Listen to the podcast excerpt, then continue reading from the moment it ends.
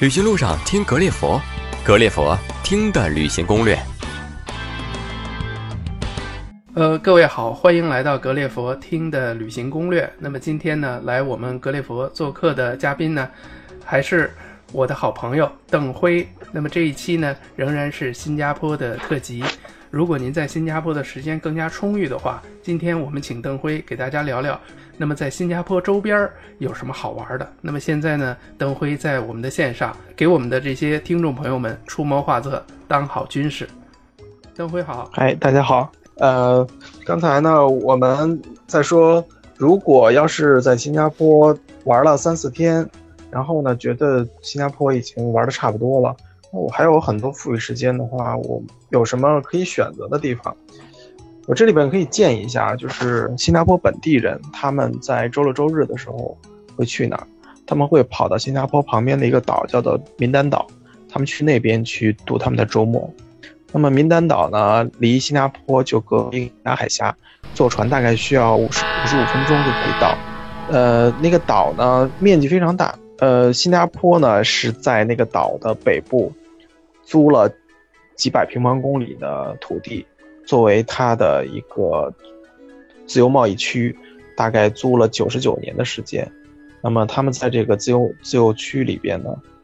修建了七家高中低档不同的酒店，供这个呃新加坡人和外地游客前来去休闲度假。那么在整个这个区域里面呢，还有除了酒店之外，还建了世界顶级的高尔夫球场。我们知道，在新加坡打高尔夫球是非常昂贵的一件事儿。那么在民丹岛呢，价格就要低廉的很多。所以一到周六周日的时候，就看很多新加坡人拿着球杆，然后一大早就在码头等这个去民丹岛的船。到了民丹岛，就是为了打高尔夫球，度过一个周末。虽然呃，民丹岛给自己的定位是一个。吸引新加坡人的这么一个度假区，但是呢，我们发现最近几年越来越多的，就是中国游客跑到民丹岛去度假。为什么呢？首先它离新加坡很近，第二呢，它有一个非常好的热带海岛风光，有海，有沙滩，有椰林，呃，还有档次非常高的酒店，在那边可以非常休闲的度过惬意的假日。我们通常在民丹岛呢，大概是两天的时间会比较好。嗯，这两天的时间呢，可以用一天的时间去周边去转一转，看一看当地的民风，去当地的一些有特点的，就是一日游去加他们的团。另外一天呢，就是彻底放松下来，在酒店的沙滩啊或者游泳池度过休闲的一天。呃，然后呢，在第三天，搭早晨或者下午的船回新加坡，这个是一个比较好的一个方案吧。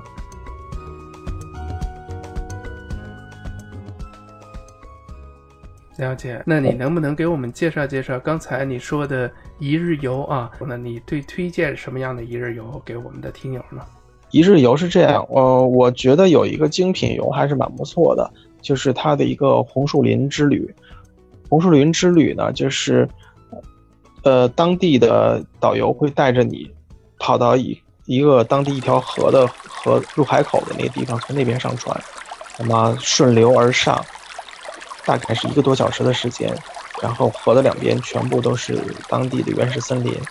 然后小船就穿过这些红树林，呃，蜿蜒曲折的往上游走，在整个的这个旅行当中呢，你可以看到当地很有特点的。植物，然后呢，能够看到当地的一些，呃，本地人居住的一些房屋和小村落。除此之外呢，你还可以看到很多的动物，比如猴子啊，啊，不同的鸟类啊，蛇呀，然后这些野生动物。那，呃，导游也会给你去讲解这些动物在这边生活的一些有趣的习性。啊，如果要是你在晚上的时候呢，加入它的夜游的活动的时候，还有一个额外的这个景观呢，就是你可以看到很多的萤火虫，萤火虫在这个红树林的这个树叶上边，呃，趴着。晚上天黑下来的时候，船在整个的小河里走，感觉两边全部都是像圣诞树点了灯光一样，还是蛮有特点。这个是我个人比较推荐的一个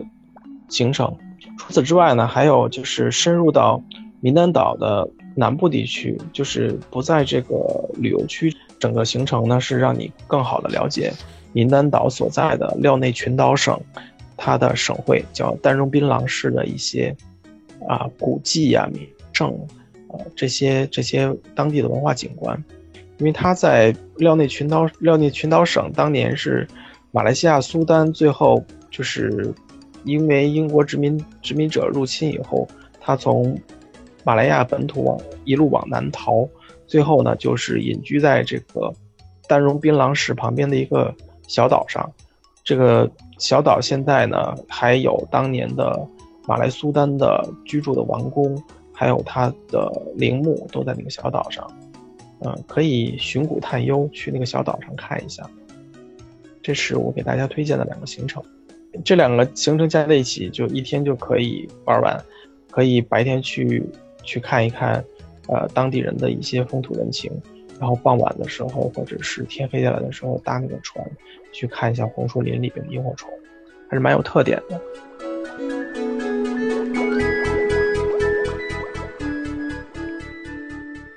第二天的时间呢，就可以彻底的在酒店里边去放松下来，游游泳，然后在沙滩上，啊，躺一躺，吹吹海风，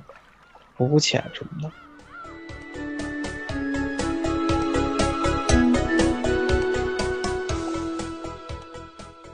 那民丹岛的呃海滩啊，对比其他的海滩，那你觉得有什么样的一些特色呢？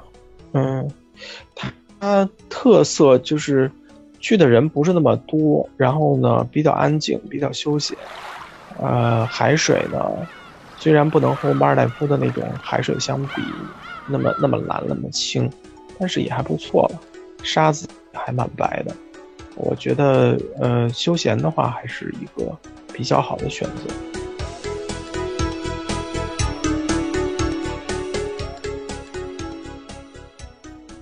了解，也就是说，如果真的我们去新加坡，本来这是一个比较，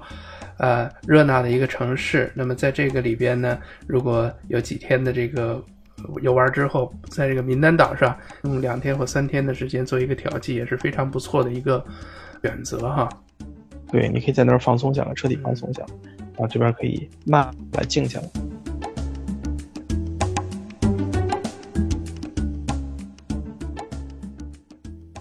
接下来就是在这个海岛上啊，对于这个酒店的选择，对于我们这个旅行的影响特别重要。那在旅行这个酒店的选择上，你能给我们哪些建议呢？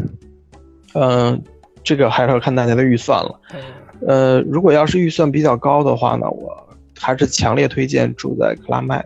就是最有名的地中海俱乐部。它这家酒店呢是一价全含的，酒店里边呢有众。多的这种休闲娱乐的设设施，然后呢，呃，还有二十四小时都可以吃到的各种美食，因为它的餐厅有好几个餐厅，然后你基本上随时随地都可以在餐厅里面去享受不同的美味佳肴，这些全部都包含在你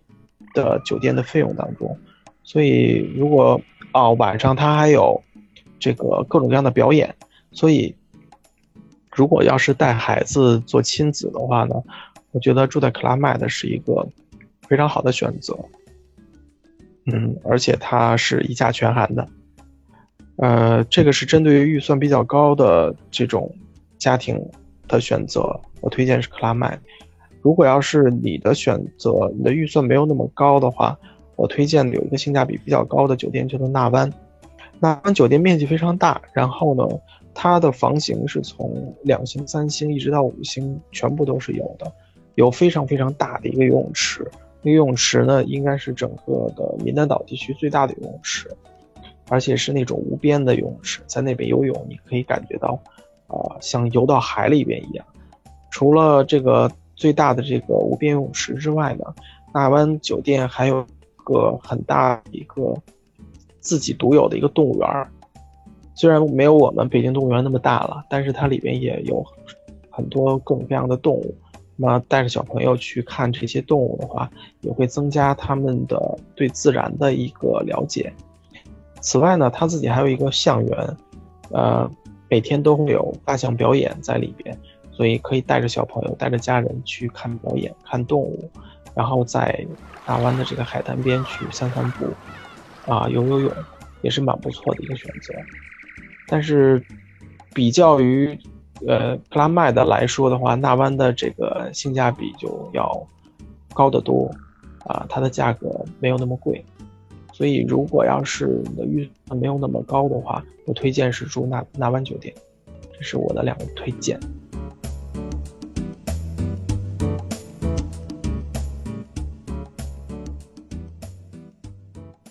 嗯，谢谢。我觉得这两个推荐都挺棒的，特别我觉得你刚才提到的第二个纳湾酒店，感觉性价比还是蛮高的啊。那么，对。对，那在名丹岛啊，接我们刚才说了住，那我们我们接下来就说说吃这方面的事情啊。刚才你说有七个酒店在这个呃名丹岛，那在吃这方面是不是只能在酒店用餐呢？对，呃，基本上是只能在酒店用餐，呃，除非是他在酒店区域外边有一个小的村子，然后那边有自己的一个海鲜的海鲜海鲜区海鲜店。然后可以到那边去吃海鲜烧烤，但是它的价格非常非常的贵，呃，并不是很值。当然了，就是因为在这个几百平方公里的区域里边，只有这七家酒店，所以酒店它的餐食的费用一点也不便宜。拿纳湾酒店来说的话，呃，它有一个大排档的区域，差不多每个人每顿餐。至少要花大概是七八十块钱，然后去吃一顿饭，所以，在名丹岛吃饭并不是一个很便宜的一件事情。你在外边是没有找不到餐厅的，只能在酒店里吃。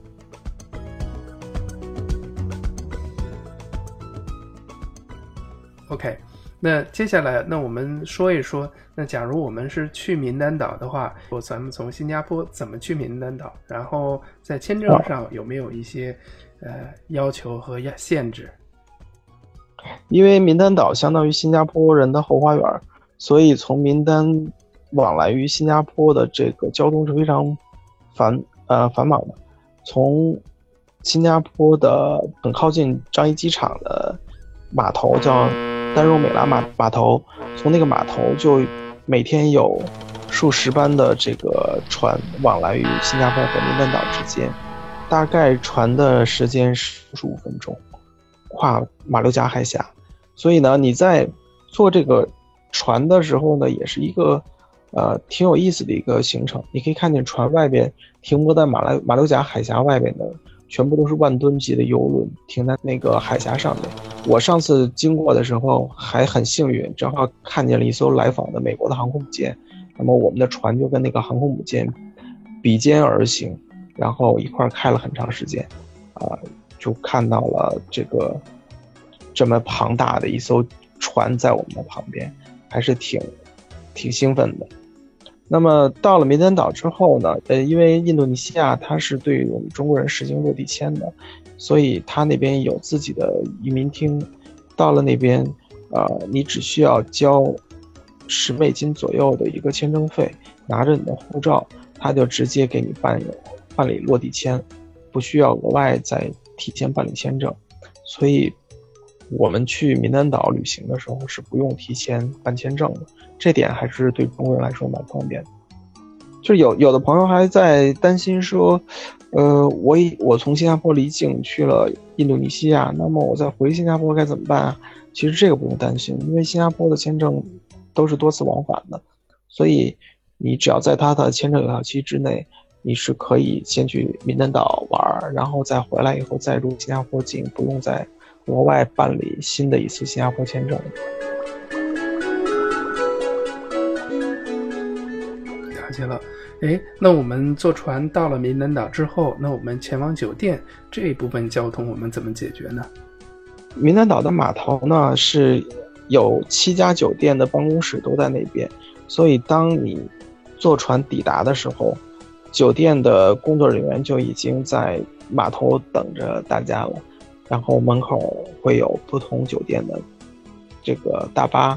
帮你安排好行李上车，然后直接把你拉到各自不同的酒店去，所以很方便。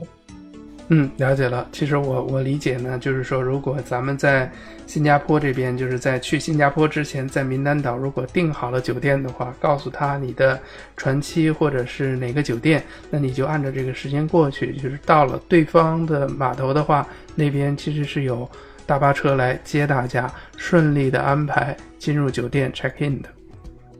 对，是的。那么今天呢，谢谢邓辉呢，跟我们分享了一个新加坡跑五十五分钟的一个后花园。那么大家如果在新加坡旅行的话，三天左右的时间，把新加坡大致有一个了解的话，如果您还有额外的时间的话，邓辉推荐您去他。的后花园民丹岛去玩一玩，两三天的时间，不仅可以体验一下红树林，同时呢，也可以在民丹岛的海岛上吹吹海风、游游泳，确实还是一个不错的选择。而且无论是交通还是在